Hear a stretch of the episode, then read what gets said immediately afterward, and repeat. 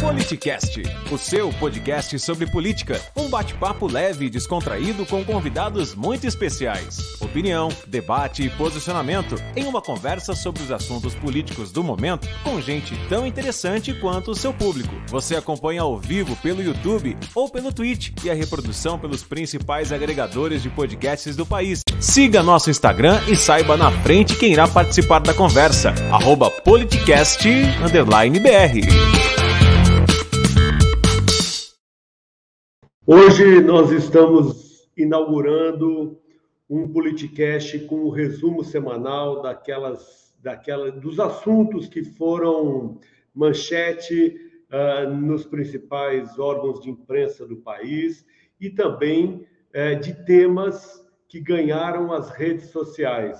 Enfim, nós vamos passar alguns vídeos, aqueles que nos acompanham pelas plataformas de áudio, sejam uh, Google Podcasts, Castbox, Anchor Podcasts ou Spotify, vão ter a oportunidade de ouvir uh, aquilo que a gente passar nos vídeos e nós estaremos comentando.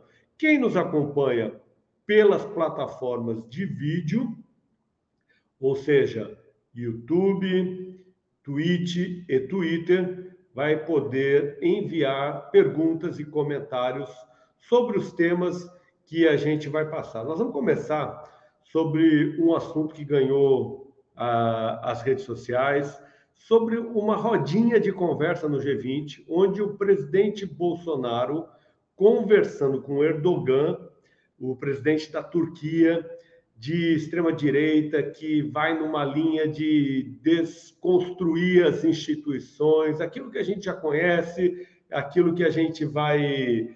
tem, tem visto acontecer no Brasil, é, ele confundiu aquela rodinha como se fosse o cercadinho dele lá em Brasília, contando alguma das mentiras. Então, para que a gente possa comentar, eu vou pedir para soltar esse vídeo com a conversa de Bolsonaro e Erdogan. A gente comenta na, na, na sequência. Politicast. Como está a situação atualmente no Brasil? Tudo bem. Things are fine. Economia voltando bem forte. The economy is picking up back again very strongly. Recovery. A mídia, como sempre, atacando. Mainstream media, as always, against Estamos resistindo bem. Withstanding pretty well. Não é fácil ter chefe de Estado em qualquer lugar do mundo. It is not an easy task to be a head of state anywhere in the world. You have a lot of oil resources. E o Brasil tem muitos recursos petrolíferos. Tem, tem. Petrobras. Petrobras é um problema. Petrobras is a problem.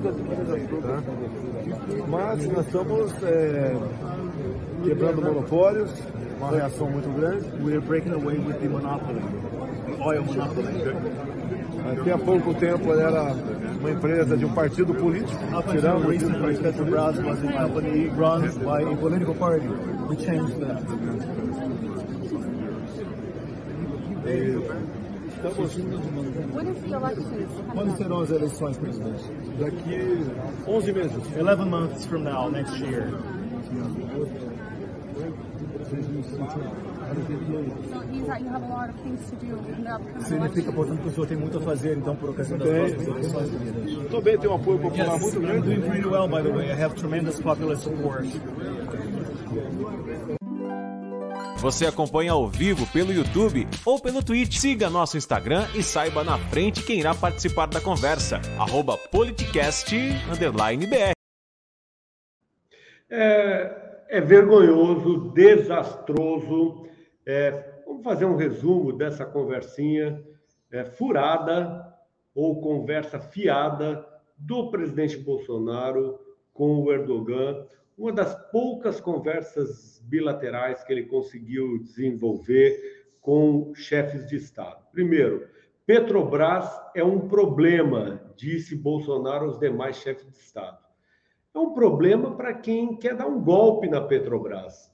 É muito claro, a gente vem anunciando isso aqui no nosso canal já há algum tempo, onde eh, estavam construindo uma narrativa para deixar a nossa população, a população brasileira, com raiva da Petrobras, por conta da política de preço que é praticada, com aumentos sucessivos é, destas, é, aumentos sucessivos deste, é, é dos combustíveis, ao mesmo tempo que esta política de preço agrada e muito o mercado internacional. O quadro ideal para se anunciar uma privatização. E não deu outra. A gente falava disso há um mês atrás, que estava se construindo todo esse desenho para anunciar essa, essa narrativa, é, é, é, é, esse quadro de, de privatização, e o que a gente viu se configurar na prática foi exatamente isso: anunciar, espalhar que a Petrobras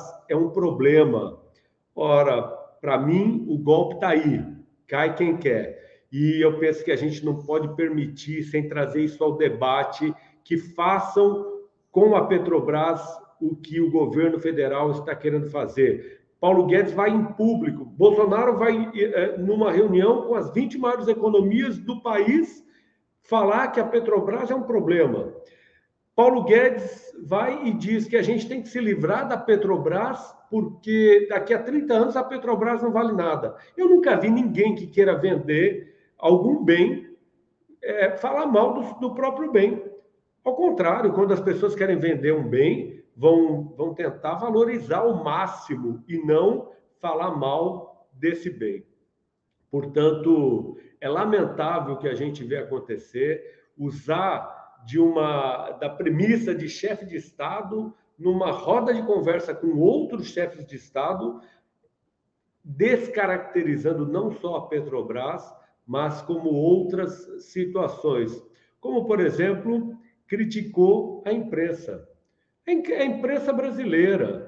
Não se deve. É por isso que eu digo que ele confundiu o cercadinho, o G20, essa roda de conversa, com o cercadinho, onde ele fala as bobagens que ele quer e tem gente lá para seguir de, olho, de olhos fechados, sem nenhum tipo de questionamento ou sem nenhum tipo de racionalidade, na emoção e ainda chamam de mito uma figura como essa. Uh, Erdogan, ele estava nessa conversa com Erdogan, que, como eu já falei, é acusado de ter desmontado as instituições democráticas na Turquia. Acho que é um sonho do, de Bolsonaro que se deu como frustrado, sobretudo depois de 7 de setembro, quando num dia ele chamou, é, no dia 7 de setembro, ele chamou Alexandre de Moraes, ministro do Supremo Tribunal Federal, de é, canalha, e no dia seguinte escreveu uma carta é, o, repu, o reputando como grande jurista, respeitável professor, enfim. Acho que o sonho frustrado de Bolsonaro era ser um Erdogan. Agora, o detalhe é que nessa conversa, na rodinha de conversa, onde ele conversou basicamente com é, Erdogan, da Turquia, talvez pela proximidade ideológica, pela admiração é, de Erdogan ter, ter feito um desmonte nas instituições democráticas, é, ele simplesmente ignorou Schulz, que é o vencedor das eleições na, na, na Alemanha. Vai ser o primeiro-ministro, ou seja, é, Olaf Scholz, ele é, primeiro que a gente tem que fazer uma ressalta que é um dos a Alemanha é um dos grandes parceiros comerciais do Brasil. E Bolsonaro sequer olhou para a cara de Olaf Scholz, primeiro-ministro eleito da Alemanha, deixou de estabelecer ali um contato importante para preservação e quem, e, e quem sabe é, ampliação da parceria comercial. Veja que ele estava mais preocupado em falar mal da imprensa, em falar mal da Petrobras, do que pensar efetivamente no país. Enfim, vendo que havia sido ignorado pelo Bolsonaro, o que, que aconteceu? É, Olaf Scholz simplesmente virou as costas e foi falar com outros primeiros ministros, com outros chefes de Estado, como Boris Johnson da, do Reino Unido, Justin Trudeau do Canadá, e também com uh, Modi Narendra, Narendra perdão, da Índia.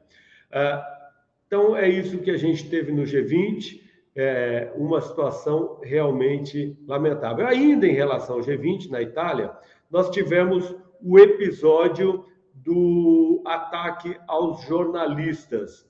E aí eu vou pedir para o pessoal liberar uma, um pedacinho do vídeo para que a gente possa comentar na sequência também. Politicast.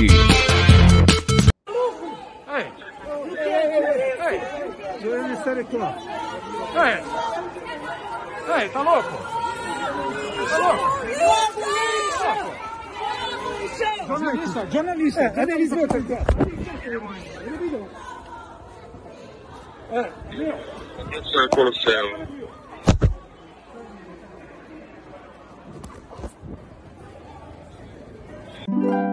Você acompanha ao vivo pelo YouTube ou pelo Twitch. Siga nosso Instagram e saiba na frente quem irá participar da conversa. Arroba politicast_br. Bom, eu fico me perguntando se por onde o Bolsonaro passa vira um problema. Né? Teve o, o caso é, de manifestantes jogarem estercos na porta da prefeitura que homenageou Bolsonaro. É, o, o, padre e o prefeito de uma cidade onde ele foi visitar uma capela é, não estiveram presentes porque se recusaram a recebê-lo. E esse triste episódio de agressão a jornalistas que estão lá para fazer seu trabalho. E o que a gente percebeu num, num dos episódios aqui do Politicast, quem quiser acompanhar, tem nas redes sociais, no Instagram, no Facebook, no TikTok, mas particularmente no YouTube, que também tem no Twitch e no, e no Twitter, particularmente no YouTube, a gente viu alguns comentários, no mínimo inusitados, onde se dizia: parabéns, presidente, tem que bater mesmo neste, nesses jornalistas. É, as pessoas é, elogiando a postura de bater em jornalistas que simplesmente perguntaram por que, que ele não acompanhou a comitiva dos líderes de Estado e foi fazer uma espécie de turismo lá pela Itália. Enfim, o jornalista Jamil Chad, que foi um dos agredidos, vocês devem ter reparado que nas imagens aí do, do que a gente acabou de passar, aparece inclusive filmando o, o, o céu. Por quê? Diz que um dos seguranças do presidente arrancou o celular dele quando ele tentava registrar é, é, uma agressão a repórter da Rede Globo e jogou o celular dele na calçada que caiu com a câmera virada para cima e por isso que apareceu um pedaço filmando o céu. Ele prestou queixa em Roma contra o aparato da presidência da República do Brasil. Claro que prestou queixa pelas agressões que ele sofreu, não só ele, como outros jornalistas brasileiros. É, quando esses jornalistas, repito, eles estavam simplesmente tentando entrevistar o presidente Jair Bolsonaro. É, os crimes a serem apurados foram praticados durante a cobertura do encontro do G20, o grupo das maiores economias do mundo, e repito, parece que o Bolsonaro é, foi lá para causar tumulto porque por onde ele passou existiram problemas. E essa denúncia feita em Roma foi publicada pelo jornalista Jamil Chad é, pela agressão e ele fez um Twitter que me chamou a atenção. Disse ele, em 21 anos como correspondente, foram 70 países e vários presidentes, mas violência em cúpula foi a primeira vez silêncio revelador por parte do Itamaraty e da presidência da República. Não vencerão nunca, disse Jamil Chad, um jornalista renomado, um jornalista muito conhecido e, sobretudo, respeitado. É, repito, em 21 anos como correspondente, ele disse que violência em cúpula foi a primeira vez. E o curioso é quando a gente verifica que alguns comentários no, no nosso canal do YouTube, do tipo: é, não adianta ficar criticando e ofendendo. Um deles, é, eu posso citar o nome, porque são comentários públicos, estão lá, quando, é, quando a gente tem esse vídeo postado. João Guimente colocou: não adianta ficar criticando e ofendendo o presidente, tem que apresentar um candidato que possa derrotar o presidente no voto, e aí é que está o problema. Não tem, e mais quatro anos de chororô. Agora, o fato, ninguém está discutindo quem vai ganhar ou quem vai perder a eleição, quem é candidato, quem não está. Nós estamos discutindo que nada justifica nenhum tipo de violência, que nada justifica nenhum tipo de agressão e que a gente não pode relativizar. Eu fico perguntando a essas pessoas que defendem, é, e aí eu quero trazer isso à reflexão mesmo, que todos que nos ouçam, quem quiser pode, pode até fazer comentários, sobretudo quem nos acompanha pelas plataformas de vídeo, a gente tem acesso para que as pessoas possam mandar perguntas pelo YouTube, pelo Twitter ou pelo Tweet eu fico perguntando o seguinte: se fosse a comitiva de outro é, pré-candidato à presidência agredindo jornalistas, será que essas pessoas que estão elogiando o que o, a comitiva do presidente Bolsonaro fez também estariam elogiando? Eu sempre digo que nós temos que ser contra ou a favor de fatos, e não contra ou a favor do político. Se um político faz um fato que eu não aprovo, eu tenho que ser contra, seja qual for o político.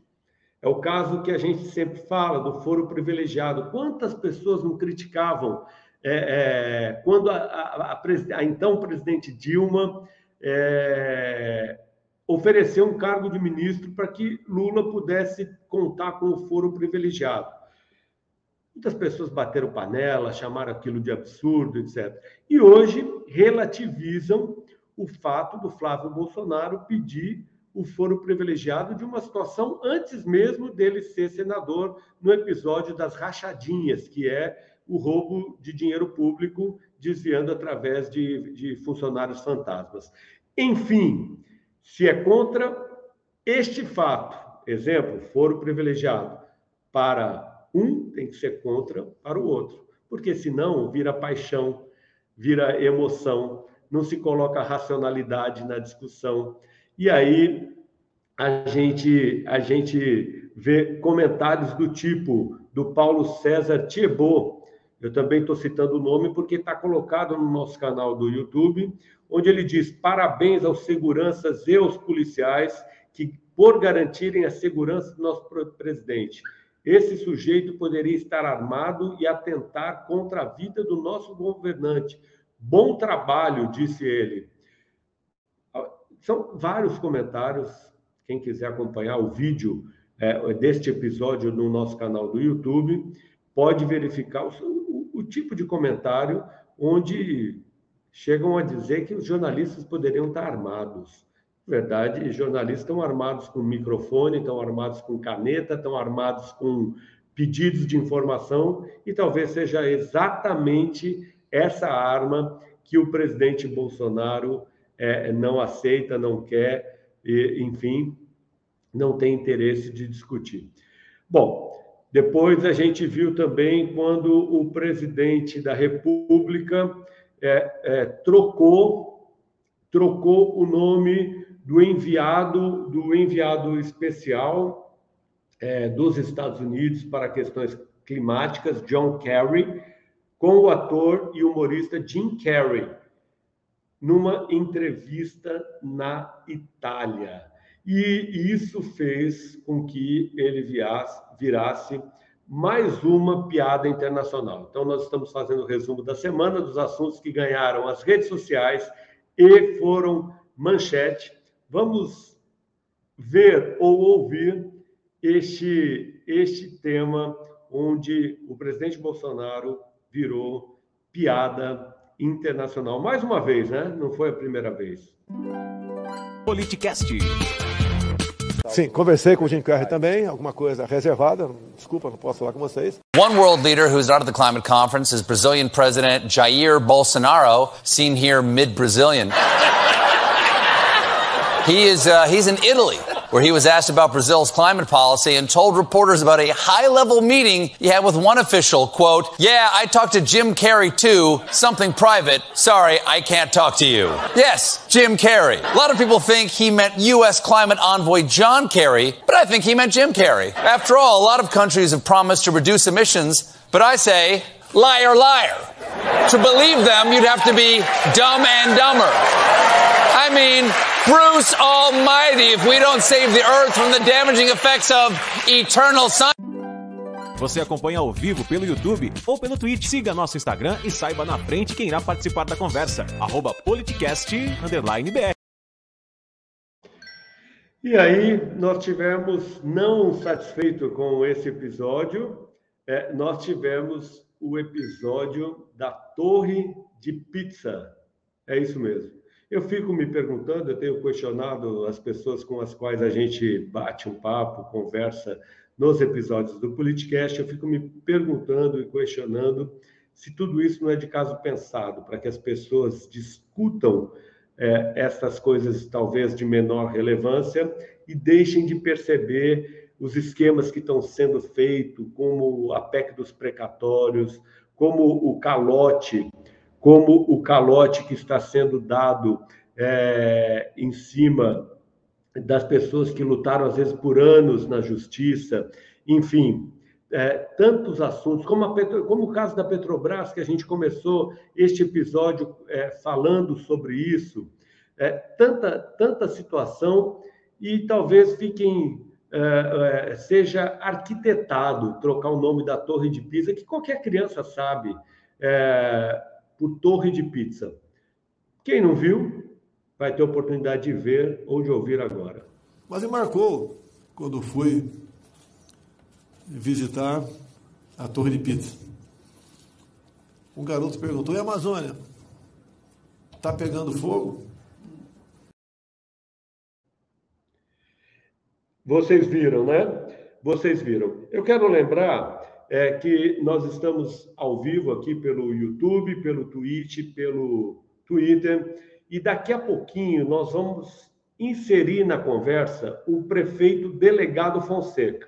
Nós vamos dar continuidade aos temas que a gente já iniciou, e daqui a pouquinho nós estaremos recebendo o prefeito delegado Fonseca, ele que, segundo consta, a gente quer ouvir, é, vem sofrendo uma injustiça muito grande, está fazendo um governo diferenciado em Oriximiná, no Pará, e foi caçado pela Câmara Municipal. Só que o que a gente percebe, é, pelas informações que estão chegando, que a população está ao lado dele porque ele realmente tem feito um governo diferenciado. Daqui a pouquinho, então, nós vamos inserir nessa conversa o prefeito delegado Fonseca de Oriximiná, no Pará, é, ele que já está é, entrando aqui e nós vamos estar inserindo na conversa daqui a pouquinho, tão logo a gente finalize os temas que a gente já deu início. Enfim, é, a gente estava é, falando aqui da Torre de Pizza, mais um episódio, né? É, que eu estava colocando as dúvidas, em dúvida se realmente é, não é tudo isso de caso pensado para nos distrair de tantas situações preocupantes que estão fazendo com o nosso país, como é o caso da PEC dos precatórios, que eu quero comentar com vocês ainda hoje.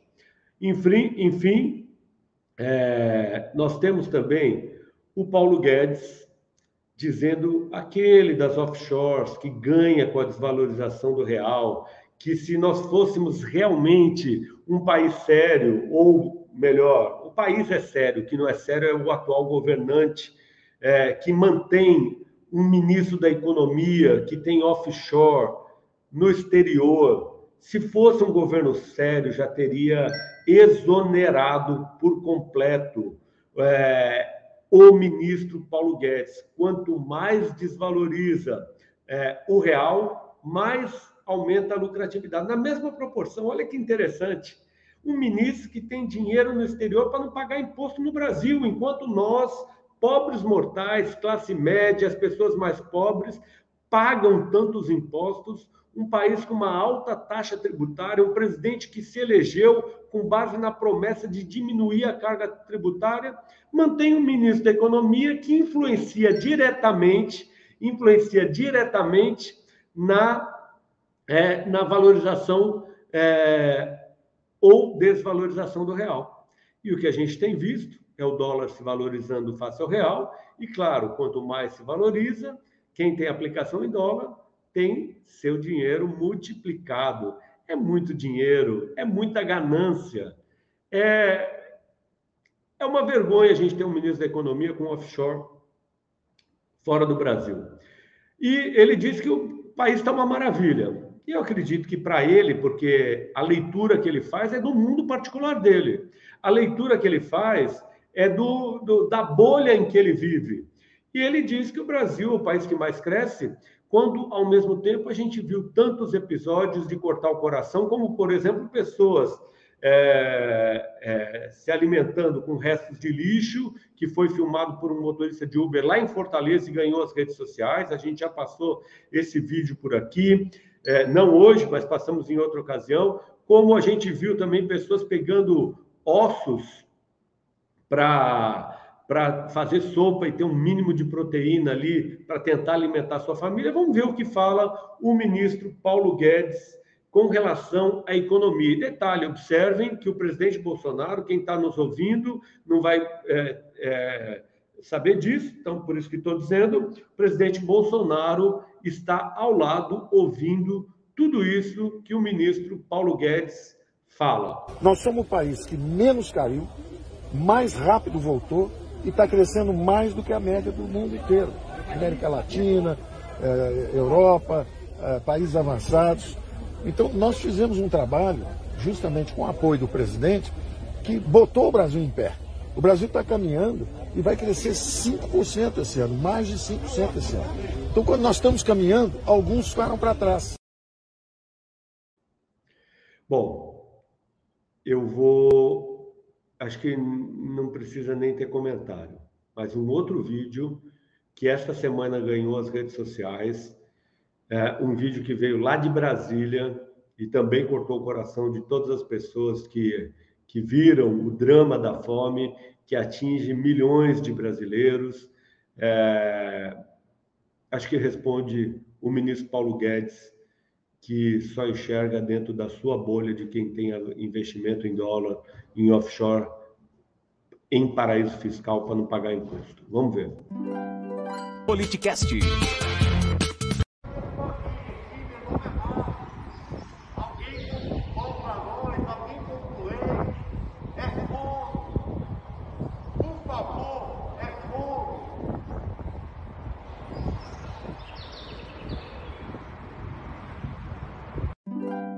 Você acompanha ao vivo pelo YouTube ou pelo Twitch. Siga nosso Instagram e saiba na frente quem irá participar da conversa. Arroba.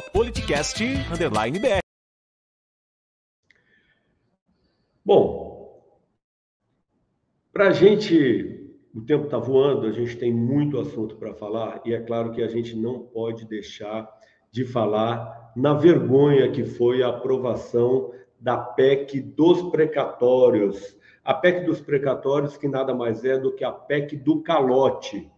O que seria a PEC dos precatórios? Falar de uma maneira muito simples para que todos aqueles que nos acompanham consigam ter a compreensão exata é, do que o governo está fazendo. Então, é, precatório é quando o governo tem obrigação de pagar porque existiu uma sentença judicial que garanta que aquela pessoa que ganhou uma ação do governo possa receber o seu valor. Enfim, isso se chama precatório. O governo teria que pagar neste ano 90, é, 90 milhões aproximado de precatórios. Ele está fazendo o seguinte: eles estão criando o teto um teto. Olha, eu só posso pagar até é, 30 milhões, 40 milhões, em torno disso. O restante eu vou jogar para frente, para o próximo presidente, seja quem for, que pode ser inclusive ele, a gente espera que não, é, resolva lá na frente. É a mesma coisa que você que nos acompanha, que eu, qualquer um de nós, nós temos dívidas, a gente faz uma lei própria para nós mesmos, dizendo: olha, eu não vou pagar ninguém, eu vou pagar só um pedaço, e quem é, a quem eu devo, é, eu só vou, eu vou jogar para outra pessoa pagar lá na frente. Quer dizer, isso causa um endividamento né, é, do país. Está é, tá fora do orçamento. Na verdade, a justificativa que o governo federal dá é para poder sobrar dinheiro e recurso para pagar o novo Bolsa Família, que eles estão simplesmente querendo mudar de nome para Auxílio Brasil, aumentando o valor para 400 reais no mínimo por pessoa. Ou seja, uma seria e é, como de fato é, uma questão meritória. Seria, como de fato é, justificável. Eu entendo que quando tem pessoas passando fome no país, a gente não tem que estar preocupado com o teto, se está dentro do teto, fora do teto, se tem orçamento, se não tem orçamento. O fato é que nós estamos sofrendo um verdadeiro golpe, porque dinheiro dentro do orçamento, ou seja, dentro do teto, tem.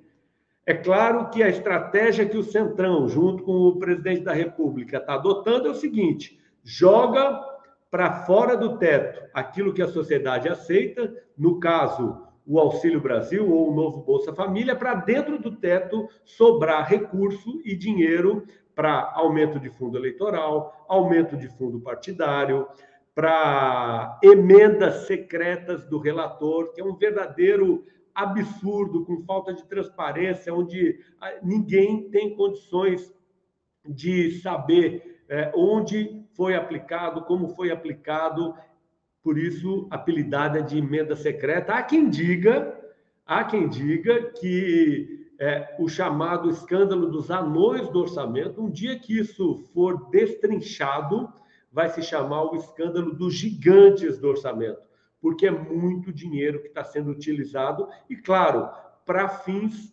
eleitorais, para fins eleitorais, porque ano que vem, ano de eleição, vai se, vai se distribuir emendas secretas para que os seus aliados, os aliados do presidente, com dinheiro público, possam fazer campanha e distribuir nas suas bases como forma de garantir o voto. É um absurdo. Eu penso que desde que a reeleição foi instituída no Brasil, a gente vê isso acontecer nos municípios, a gente vê isso acontecer no Estado, a gente vê isso acontecer é, é, na federação. Agora, como desta vez a gente está vendo, nunca antes na história desse país. Dinheiro público sendo utilizado, sendo, é, tentando se garantir esse dinheiro público na cara duro para garantir a eleição do presidente e dos seus aliados mais conhecidos como Centrão, aquele mesmo que ele criticava, que os generais que os apoiam é, é, criticavam. Tem vídeo do general Heleno, inclusive com uma cançãozinha falando mal do Centrão. E hoje a base do governo, quem manda e decide no governo federal é exatamente o Centrão. Portanto, se você era contra o Centrão no passado, para manter a sua coerência, continue sendo contra o Centrão no presente, porque senão você acaba provando em virtude de pessoas e não em virtude de, de fatos. E aí a incoerência está desenhada. Repare, quando a gente fala essa questão de teto, eu repito, quando tem pessoas passando fome, a gente não tem que medir esforços. Se precisar furar orçamento, tem outras tantas situações que o governo pod, pod, poderia rever, como, por exemplo, a questão dos altos salários, pagamento da dívida, tem muitas questões. Então, se realmente não tivesse jeito, se não tivesse jeito, tinha que estourar orçamento e matar a fome de quem precisa, sim. No entanto, tem. Só falta decência na gestão, falta decência no uso do dinheiro público, falta coragem para enfrentar é, interesses pessoais, interesses políticos, interesses de grupos que colocam os interesses egoístas acima do bem comum. E tudo isso que o presidente Bolsonaro apresentava durante a eleição, como sendo o anti-establishment, o anti-sistema, é o que mais mergulhou no sistema. Enfim, para a gente finalizar, essa questão de fura-teto, de gastos acima de teto, é a mesma coisa que a gente, quando está sem dinheiro, estoura o, a conta especial. Usa o nosso limite no banco. Isso vai gerar um juros. Então, é, o valor que eu gastar, eu vou ter que pagar muito mais quando eu deixo de pagar o cartão de crédito. É isso que o governo federal está fazendo. Vai jogar tudo para frente, vai gastar fora do teto, vai gerar endividamento no Brasil. Gerando endividamento, o que, que acontece? É, aumentam os juros, aumentando os juros, desvaloriza o real, interessante para quem tem aplicação em offshore, valoriza o dólar, gera inflação, e inflação estoura no bolso de quem? Das pessoas mais pobres, da classe média, sobretudo das pessoas mais pobres. Portanto, dá com uma mão o auxílio, tira com a outra, mas eles não estão preocupados efetivamente em resolver o problema. Eles estão preocupados, na verdade, é, com a reeleição. Tanto o presidente quanto os deputados do Centrão. Vergonhoso quem votou a favor da PEC dos precatórios. Vamos fazer um comentário rapidamente sobre essa PEC dos precatórios. Os partidos que votaram a favor e contra. Eu quero de pronto aqui, de pronto, elogiar. Eu vi jornalistas falando que Ciro Gomes jogou para a plateia quando colocou em suspensão a sua, a sua candidatura é, como forma de pressionar a bancada do PDT. Eu quero dizer que foi o único que deu exemplo. E aqui, mais uma vez, eu vou falar: a gente, é, é, se a pessoa tem simpatia ou não por candidato A, B ou C, a gente tem que destacar o fato. Que história é essa de jogou para a plateia? Ele teve uma atitude corajosa como forma e que todos os partidos deveriam tomar como exemplo. Ele anunciou a suspensão de sua pré-candidatura à presidência da República, Ciro Gomes, como forma de pressionar a bancada do PDT a mudar o entendimento de que tem que votar, de que tem que votar a favor da PEC dos precatórios. Então, eu vou elogiar, e qualquer outro que tivesse tomado essa iniciativa, e eu tenho visto excelentes iniciativas por parte do presidencial do Ciro Gomes, a gente tem que estar aqui elogiando. Se você não tem simpatia, reconheça o fato, reconheça a atitude, porque é, outros não fizeram. Né? Então, a gente sabe, por exemplo, que o, tanto o PDT quanto o PSB, que são dois partidos que são considerados é, de oposição ao atual governo foram fundamentais. O PDT teve 24 votos a favor né, de uma bancada é, de 33, vi, perdão, uma, de uma bancada de 24, teve 15 votos a favor, seis votos contra e três ausências. Portanto, foram 62% a favor, 62,5% e somente 25% da bancada foi contra a PEC dos precatórios. E aí, Ciro Gomes deu exemplo aos outros presidenciáveis. E por que, que eu falo exemplo aos outros presidenciáveis? Porque o DEM, é, veja, o PDT, 62,5% da bancada votou a favor, mas o DEM do ex-ministro do ex-ministro Mandetta deu 70,4% de sua bancada com voto favorável à PEC. E cadê a atitude do ministro, é, do ex-ministro Mandetta, que também é pré-candidato à presidência da República pelo Democratas? Fazer cara de paisagem, ou então fingir que nada está acontecendo? Da mesma maneira, Simone Tebet. E aqui eu quero dizer em relação às atitudes, aos fatos não que a gente não tenha respeito por essas figuras. A gente vai comentar os fatos. O MDB de Simone Tebet, que é pré-candidata à presidência, embora ela vai ter a oportunidade de se presidenciar é, quando essa votação chegar no Senado, e a gente espera que, e, por seu posicionamento, que tenha uma postura diferente, mas de qualquer maneira, o MDB, de uma bancada de 33, 10 votaram, é, 10 votaram sim, 30% votaram sim. E a gente também não viu um posicionamento, um pronunciamento, a exemplo do que o Ciro Gomes fez é, nessa PEC dos precatórios. Perdão, estou falando muito, já estou até aqui me enrolando. No Podemos, onde tem o pré-candidato à presidência, o ex-ministro, o ex-ministro Sérgio Moro. Da mesma maneira, 50% da bancada votou a favor da PEC dos precatórios. Também não vi nenhum pronunciamento do ministro. E aí é, tem também o PSD. Deixa eu dar uma olhada aqui como é que votou o PSD, que tem um pré-candidato, um pré-candidato à presidência da República 29% da bancada votou a favor, perdão, 29 parlamentares votaram a favor, 83% da bancada. E também o Rodrigo Pacheco, que é o senador, que também vai ter oportunidade de se pronunciar enquanto senador na votação quando chegar no Senado, também não deu pronunciamento. Portanto, eu quero discordar plenamente de todos os jornalistas que falaram que o ministro é, que o Ciro Gomes jogou para a plateia, quando na verdade a atitude dele tem que ser elogiada. É, foi uma maneira que ele encontrou de se posicionar e pressionar a bancada do PDT. De igual maneira, a gente sabe também que o PSB encontrou uma maneira de pressionar, está é, tá discutindo uma maneira de pressionar, segundo o relator, o deputado federal Molon, que é o líder da oposição na Câmara, e é, é, junto com outros partidos ou outros parlamentares, ingressou na justiça para é, derrubar é, essa, essa votação.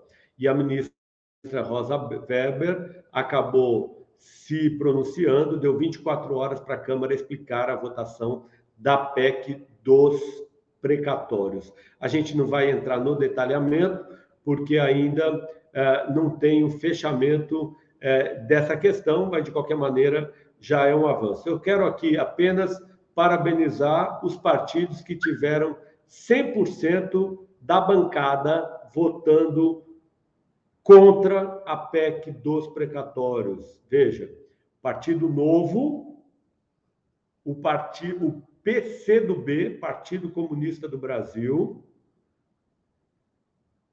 a Rede foram esses que tiveram 100% da bancada votando a favor. Eu quero destacar também, então vou repetir o novo, o PCdoB e a rede. Eu quero destacar também que tanto o PSOL quanto o PT, todos os presentes votaram contra a bancada, contra a PEC, contra a PEC dos precatórios existiram algumas ausências, por isso que não conta como 100% da bancada. Mas todos os presentes do PSOL e do PT também votaram contra a PEC dos precatórios. Então, repetindo, a rede da ex-ministra Marina Silva, é, o PSOL, o PT, o. Qual mais que eu falei? o PSOL, o PT, a rede, o PCdoB. Tá certo? E o Partido Novo, que votaram 100% dos presentes votaram contra a PEC dos precatórios. A gente tem que estar tá elogiando postura de partido que vota com coerência, vota é, em bloco numa questão tão importante como essa, ao contrário, por exemplo, do patriota, né?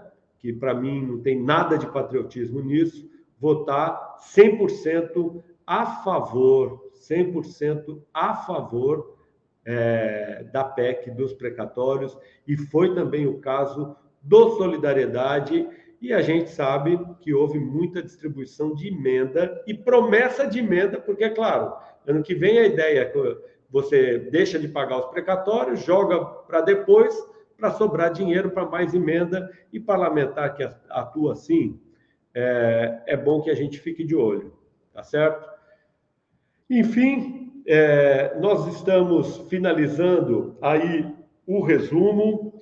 o resumo do, da nossa conversa de hoje e já solicitando ao prefeito delegado Fonseca que possa entrar para a gente aproveitar este final da nossa, da nossa live, conversando um pouco com o delegado Fonseca, que vai estar entrando agora na live para a gente ouvir ele, que é prefeito de Oriximiná, ele que foi caçado pela Câmara Municipal, mas tem sido muito defendido pela população. A gente, ontem, ele era para ter entrado, tivemos um problema técnico, hoje ele acabou atrasando um pouquinho, era para ter entrado no início dessa conversa. É, enfim, eu penso que ele se atrasou por conta dessa correria, é, defesa, é, tanta situação que, que aconteceu. Enquanto a gente dá um tempo para ele, ele entrar aqui nessa sala de conversa, que está ao vivo pelo YouTube, pelo Twitch, pelo Twitter, e também pelas plataformas de áudio, as pessoas tão, tão, vão ter acesso. É, Google Podcasts, Spotify, Anchor Podcast e Castbox.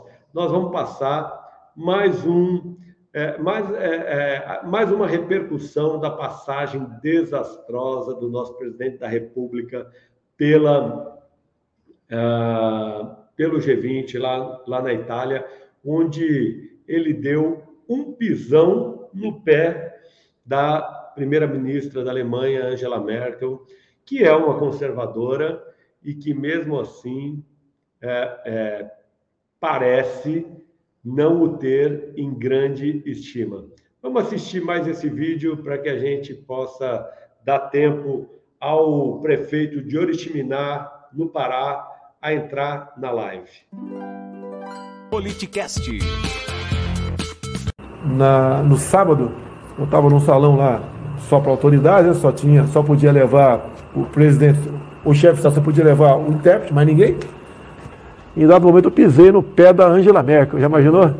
Ela olhou para minha cara e falou, só podia ser você. Então, fiquei feliz porque ela me conhecia. Né? Eu podia não conhecer. Você acompanha ao vivo pelo YouTube ou pelo Twitch. Siga nosso Instagram e saiba na frente quem irá participar da conversa. Arroba politicast_br.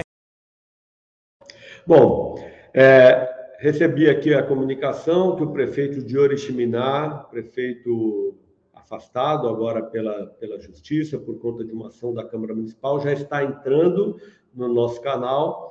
É, enquanto isso, eu quero comunicar que durante a semana nós vamos nós vamos ter conversas importantes já agendadas para entrar aqui no canal. Aqui, nós vamos ter a vereadora Luana do PSOL e vamos ter também uma conversa interessante com o pastor Henrique Vieira.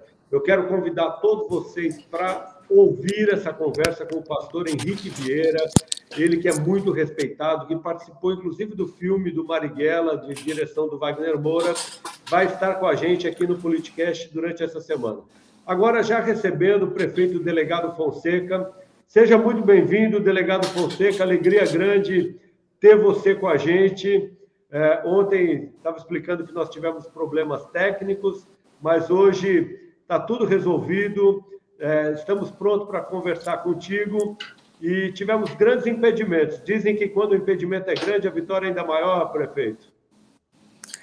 É isso mesmo, né? Sempre que a gente tenta fazer algo de bom, né? algo de belo, algo de agradável, é, as pessoas que são medíocres, elas sempre vão tentar impedir. É, infelizmente, é assim mesmo.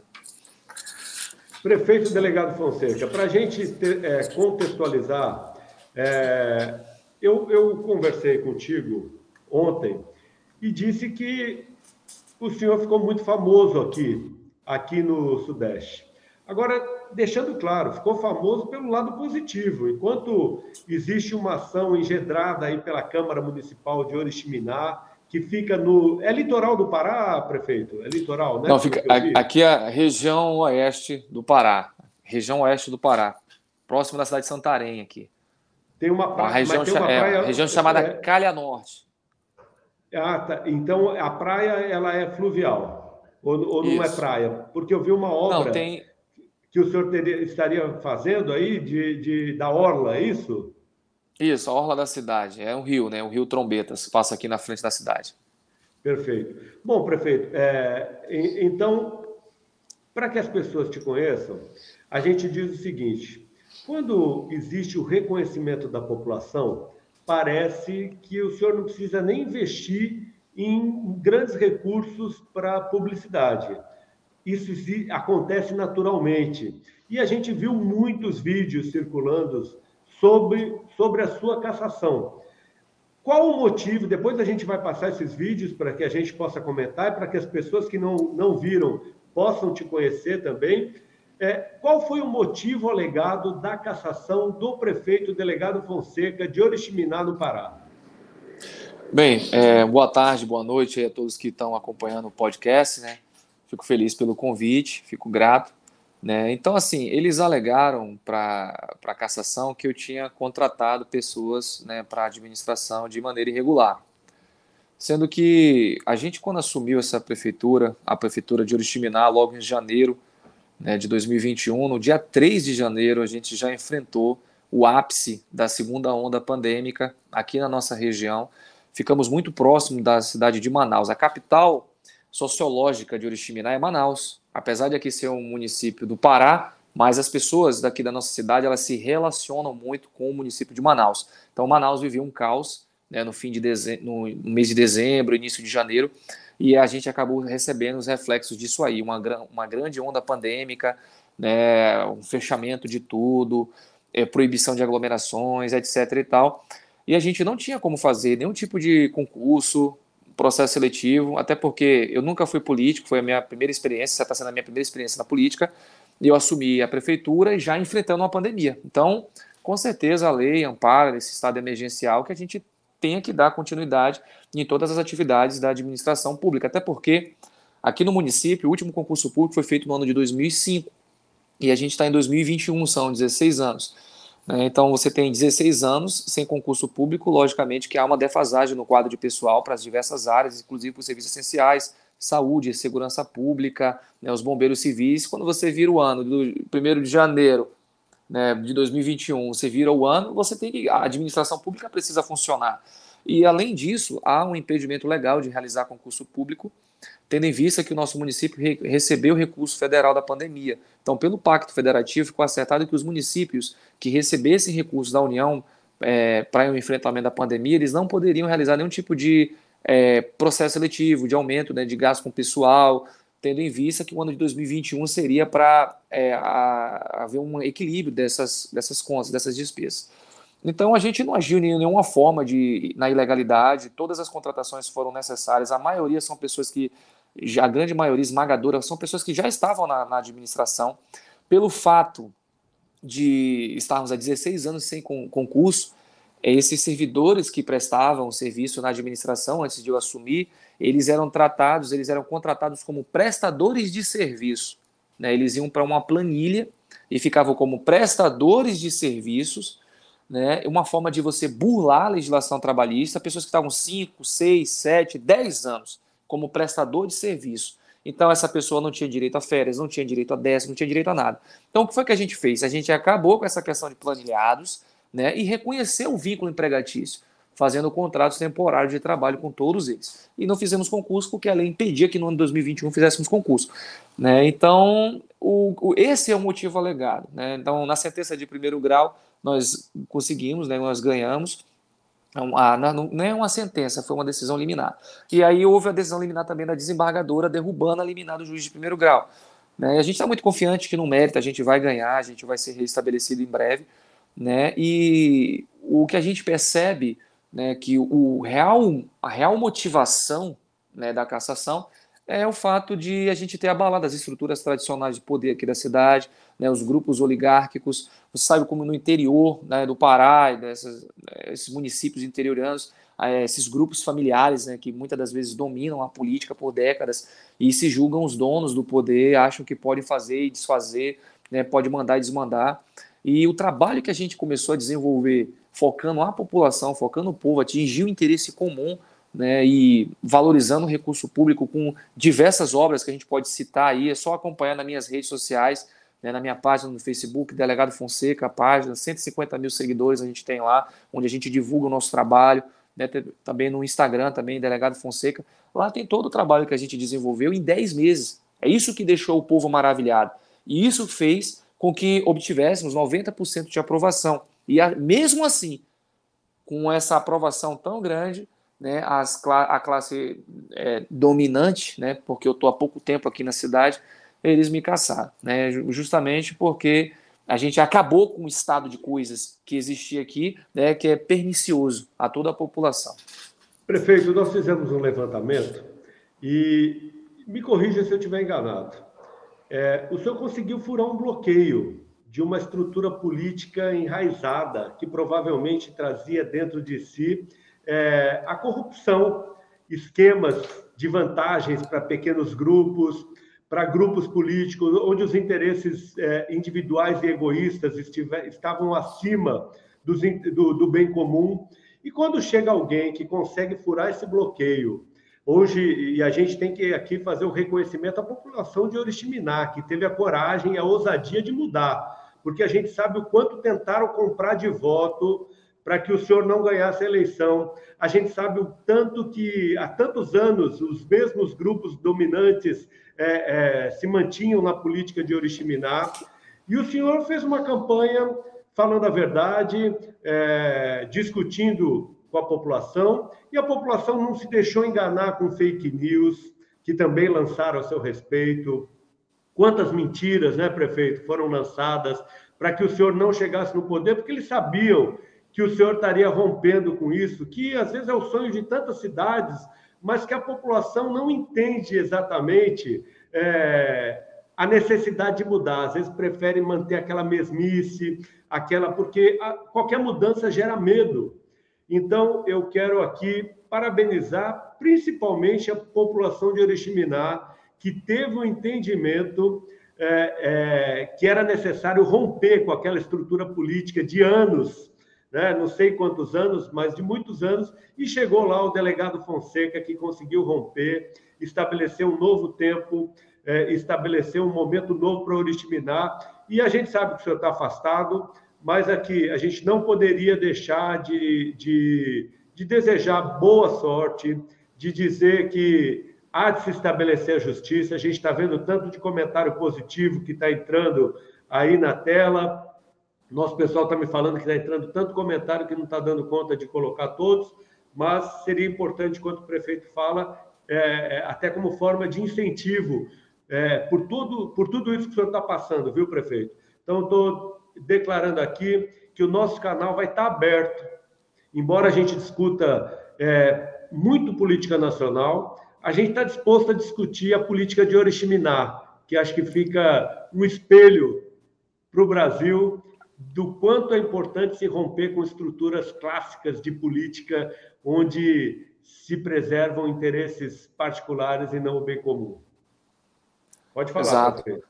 Exato. A gente, a gente percebe né, que o, o grande essa a questão das redes sociais, né, da informação, o acesso à informação, e a interação do cidadão ela é fundamental para você mudar um estado de coisas é, dominante no país. Né? Eu acho que esse problema de Oriximiná deve ser o problema de todos os municípios, né? É, as pessoas que querem, é, veja bem, essa minha experiência na política, esse pouco tempo que eu tenho na política, é, eu percebo que 98%, 99% quase as pessoas que se aproximam de mim, né, se aproximam do prefeito, não estão interessadas em, em, em produzir algo para o povo, para a população, para melhorar as, as condições de vida. Não, as pessoas querem saber de dinheiro e interesse pessoal.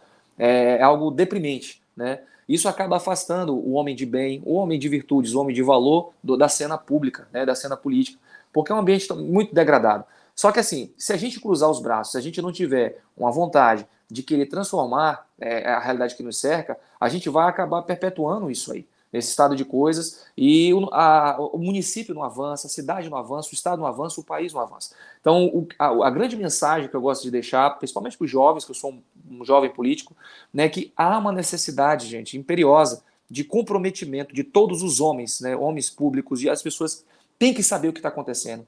Tem que se interar o que está acontecendo na sua cidade, tem que se interar o que está acontecendo no seu bairro, tem que ser um agente participante, tem que ser uma voz ativa. Porque se a gente não se manifesta, Se a gente não fala, se a gente não vai para cima, a gente permite apenas que os abutres dominem a coisa pública. E isso é muito triste, né, muito degradante. Nós temos a capacidade de sermos uma potência né, uma, uh, mundial, o Brasil. Né? O nosso município, aqui o Chiminá, tem condições de ser um município uma, mais vibrante, mais potente do Estado. Mas isso é, é necessário uma mudança de mentalidade. Toda mudança, ela começa na mente. Toda transformação, ela se opera na mente. Primeiro você tem que mudar o seu jeito de ser, o seu jeito de pensar, o seu jeito de agir, ver o mundo, aí você consegue impactar a realidade que te cerca. Tá? Então, é esse o recado que eu gosto de dar, eu sempre falei nisso. A gente tem um, um lema que é tempo de transformação.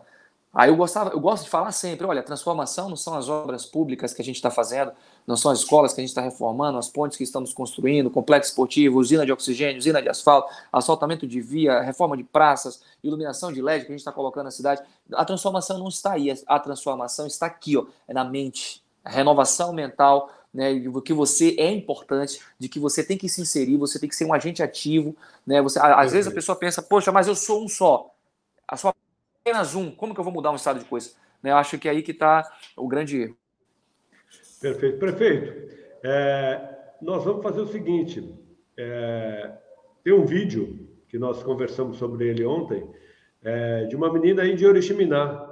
É, milhões de visualizações. Foi através desse vídeo que a gente chegou no senhor, você sabe disso. E, e para quem não teve oportunidade de assistir, é, agora vai, vai ter essa oportunidade. Vamos, vamos assistir juntos aqui, prefeito?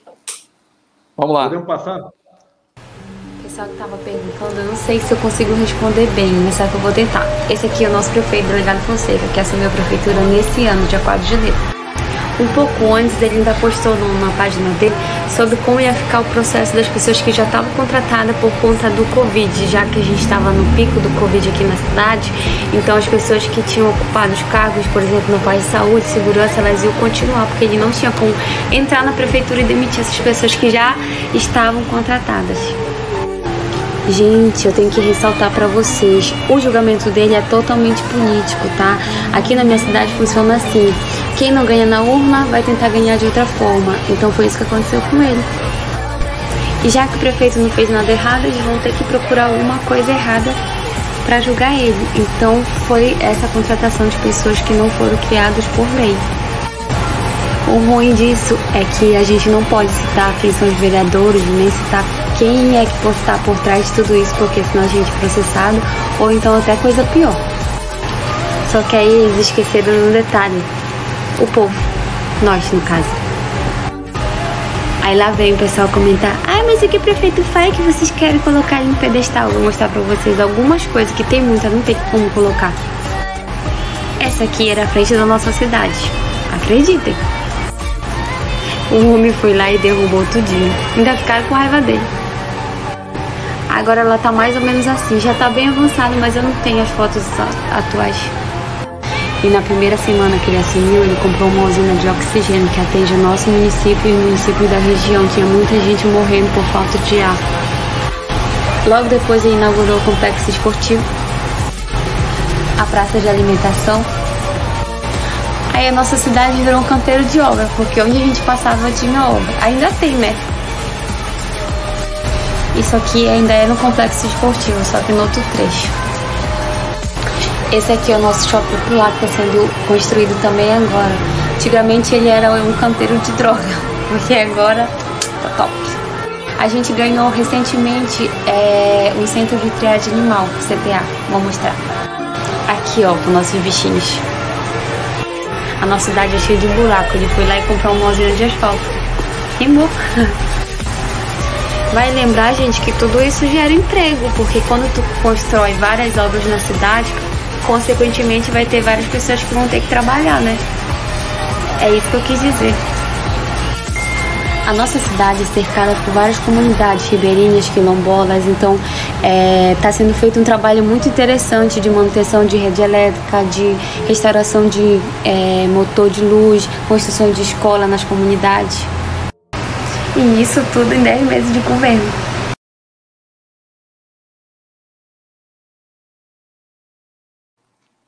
40 é, anos em 10 meses, hein, prefeito? É isso mesmo? É, 40 anos em 10 é, meses?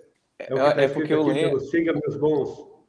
É, o, o, lema do nosso aqui também, os lemas, a gente vai avançar 40 anos em 4. Tipo aquele lema do ex-presidente, né?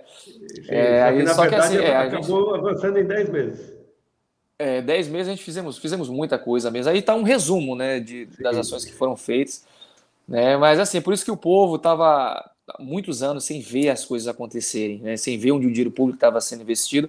E o nosso governo fez essa revolução total, né, que acabou abalando as estruturas da política aqui na cidade. E eu, eu acredito que o sentimento motivador que está por trás disso, porque toda ação que é vexatória, vergonhosa, ela, ela tem um, um, pecado capital ali por trás, né, escondido. Acho que é inveja mesmo, inveja de uma classe política ressentida. Your Underline FC diz que todo o dinheiro da cidade era dado aos políticos. O delegado Fonseca chegou e deu emprego a ele e eles não gostaram. É isso, prefeito? É, isso, mexeu, né? Mexeu com interesses. É... Prefeito, qual o orçamento? Por... Qual o orçamento? Não quero te colocar em, em, em pergunta que, é, que, possa te comprometer de jeito nenhum. Qual o orçamento da cidade? 250 milhões ano. 250. Eu sou, olha, eu sou de uma cidade no litoral paulista, chama Itanhaém 400 milhões. E a gente não vê acontecer o que o senhor fez. Estou né? comparando uma cidade pequena com outra cidade pequena. Quantos habitantes, prefeito? Aqui são 78 mil habitantes, Oriximiná. Oriximiná tem 107 mil quilômetros então, quadrados. Então tem um orçamento é o segundo maior, muito, muito é pequeno. o segundo maior município do Pará. É. Muito, um orçamento muito pequeno, 250 milhões. Ano, é. É isso? Meu Deus. Isso. Parabéns, parabéns. Olha, mais uma vez, eu repito, parabéns também ao povo de Oriximiná, que é o grande, é, é, o grande protagonista de ter te colocado na cadeira, rompido com uma estrutura arcaica de política, conseguiu enxergar, no, é, é, a, ouvi relatos das pessoas que falaram, peguei dinheiro, mas votei no delegado Fonseca, não aceitei 50 reais. É isso mesmo, prefeito? As pessoas saíram distribuindo 50 reais, 100 reais para não votar em você, para votar nos mesmos, que as pessoas até pegaram dinheiro, mas. É, o nosso caso aqui é bem, é bem peculiar, né? Porque eu saí da academia de polícia, né? E fui direto aqui para o município de Oriximiná, né? Então, minha primeira lotação. E eu, com dois anos na cidade, dois anos na cidade, comecei a sofrer perseguição política e me decidi me candidatar. Né? E a gente ganhou, eu com dois anos apenas na cidade, por isso que eles me chamam de forasteiro, né? O forasteiro. Né? Mas assim, isso aí mostra, gente, que vale a pena você trabalhar duro, vale diz que a pena falavam, você... Diz que falavam que o senhor nem é da cidade, como é que vai votar num homem que não é da cidade? É isso mesmo, prefeito? Exato, exato. Né? Mas assim, quando a gente faz um trabalho firme, honrado, honesto, né? dedicado, é, a gente acaba caindo nas graças da população. Foi isso que o povo viu, enxergou no delegado Fonseca com a esperança estava né, tão cansado dos velhos políticos, do mais do mesmo, daquela mesmice, daquela briga política que não leva a lugar nenhum, que preferiu um forasteiro, né, uma pessoa que não é da cidade, né, em detrimento dos locais. E hoje, apesar de ser forasteiro, eu ando na rua de cabeça erguida, certo? Onde eu vou, as pessoas tiram foto, me abraçam, me dão palavras positivas, e as pessoas que me caçaram andam escondidas, né, tendo que ser escoltado pela polícia. É, uma, é vergonhoso.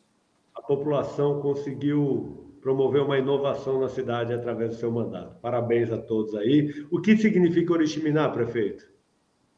Tem algum significado? Olha, olha, tem alguns, alguns, alguns significados. É uma discussão bem grande, mas é uma palavra de origem indígena, né? Tem alguma coisa a ver com é, é uma, uma, uma, uma abelha daqui, uma espécie de uma abelha, não é isso? É, é uma abelha aqui local, tipo grande zangão grande, algo nesse sentido. Grande abelha grande abelha grande, né? algo nesse sentido. Mas tem várias, é, é, tem várias vertentes tentando explicar a origem da palavra. Os, o, uh, trabalho com o prefeito delegado Fonseca, o, o Lai, acho que é Lai, acompanha esse homem todos os dias, de domingo a domingo ele está na rua fazendo a transformação, isso é liderança, sempre indo para cima, estamos juntos. Bonitos comentários, viu, prefeito? Você está com aquela tua camiseta hoje ou não? Eu... Vamos sim, sempre. Espera aí. Tamo junto. O... Vou querer que você mostre, que você mostre essa, essa, essa camiseta. Olha aí, dá para ver? Agora. Tamo junto. Cadê a camiseta? Vamos lá. Eu amo Oriximiná, é isso? É isso aí, tamo junto, olha aí, galera. Eu te acompanho, eu te acompanho nas redes, eu vejo que você está sempre com essa camiseta aí, né, prefeito? Isso. A gente agradece né, o carinho aí da região sudeste, as pessoas que estão acompanhando né, o nosso trabalho. A gente fica muito feliz, né, saber que está alcançando gente, né, de todo lugar do Brasil, o nosso exemplo, e inspirar as pessoas, né, é um dom divino. Muito grato a Deus por tudo. Deus nos deu essa né, ser inspiração para os outros, isso é muito legal.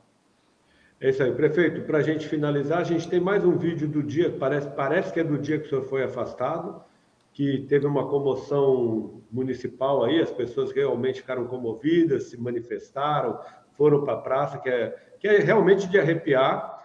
Mas antes disso, a gente vai dar oportunidade de senhor ler mais alguns comentários, né? E se quiser comentar algum, a Iraci dizendo que é o melhor prefeito que Oriximiná já teve. É, é, Siga-me os bons diz que essa moça falou absolutamente tudo, acho que deve ser a moça do vídeo, né? É, a que fez o vídeo. É, o senhor conhece ela aí, prefeito? Conheci, conheço sim, conheci. Conhece? Aí tem todo, é, tá de parabéns, o prefeito é muito bom. Se eu quiser comentar algum, pode, pode comentar, viu, prefeito? fala que o seu pessoal espancar um senhor idoso. Aí tem os haters, né? Aí tem, tem né? Tem o pessoal do conta, tem. Tem, tem. Aí é aqueles com quais mexem com os interesses, é isso? Tem. Ele tem, vamos lá, que fala, ele tem que falar, ele. É o pessoal do contra aí. É, é, começou a movimentar muito. Isso é bom, isso é, é bom. Tem que saber lidar com, com, com os reis. O importante é que assim, as manifestações espontâneas falam claramente que é o melhor prefeito que o Oriximiná já teve, orgulho como delegado, como prefeito. Você que me falou que não tinha nem partido, teve que escolher o único partido que estava disponível lá para mostrar. Na última hora, é, não, podia dizer qual era o meu, é, não podia dizer qual era o partido, porque eles já estavam preparados né, para nos tesourar. O, sabe como comprar, é, sim. Então, comprar um partido e te deixar sem legenda. É, né? Meu Deus, é. que situação.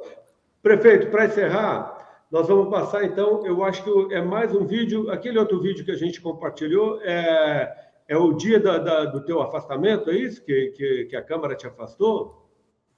Que, eu não sei qual é o vídeo, tem que ver, é, tenho que ah, ver aí qual é. depois você comenta para a gente poder finalizar, tá bom, prefeito? E o prefeito da minha cidade, que foi caçado por 10 vereadores por gerar emprego. Quando te falarem que você não vai vencer, pode ter certeza que isso tudo é mentira. O povo foi pra rua e não deixou barato. Que ele orienta e abençoa a tua vida. É só você ligar pra ele. Parece que não, mas ele sempre tá te ouvindo. Tá ouvindo a prece desses maloqueiros.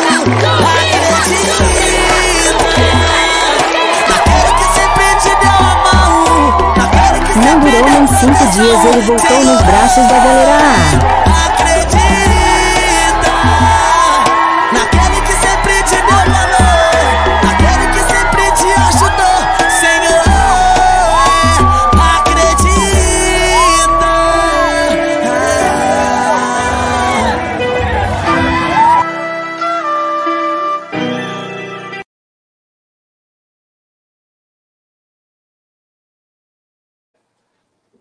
Isso aí, prefeito.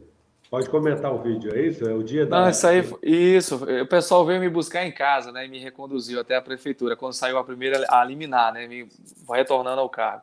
Muito legal isso aí, gente. Olha, ser amado, né? É, é, algo inexplicável, né? Só o amor é o único, o amor é o único sentimento que aumenta a vibração do ser humano. O amor e a gratidão, tá? Então, fico muito feliz em ser amado, sou muito grato a Deus por tudo, né? Isso aí é retribuição né, a população, que a gente não quer muito. A gente não quer ser rico, né, não quero comprar uma fazenda para encher de gado, que se eu tivesse fazendo isso, talvez os vereadores não tinham me caçado, né? Então, assim, eu quero só cumprir o meu papel. Talvez, talvez é, eles iam querer uma cabeça de boi para cada um, é, no mínimo, né? Exato. Eu quero cumprir o meu papel como homem, como cidadão, colocar a cabeça no travesseiro e dormir de forma tranquila. Né? Eu acho que é isso aí que todo homem público deveria almejar.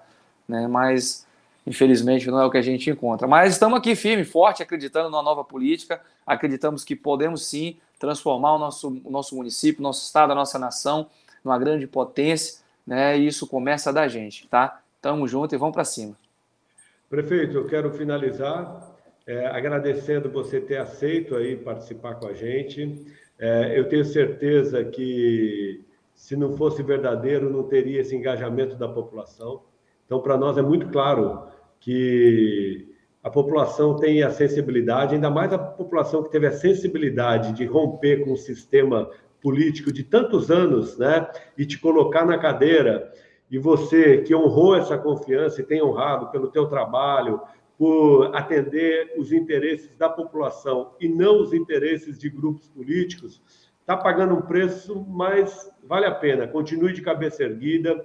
É, a gente sabe que você só será honrado trabalhando dessa maneira. Obrigado. Conta com a gente se quiser, se quiser voltar aqui para o Politicast, comentar os próximos passos. É só entrar em contato que as portas estão abertas. Obrigado, prefeito. Um forte abraço. Forte abraço, tamo junto e conte comigo. Qualquer coisa pode acionar aqui. Tamo junto e vamos para cima. Valeu. Você acompanha ao vivo pelo YouTube ou pelo Twitch. Siga nosso Instagram e saiba na frente quem irá participar da conversa. Arroba politicast_br.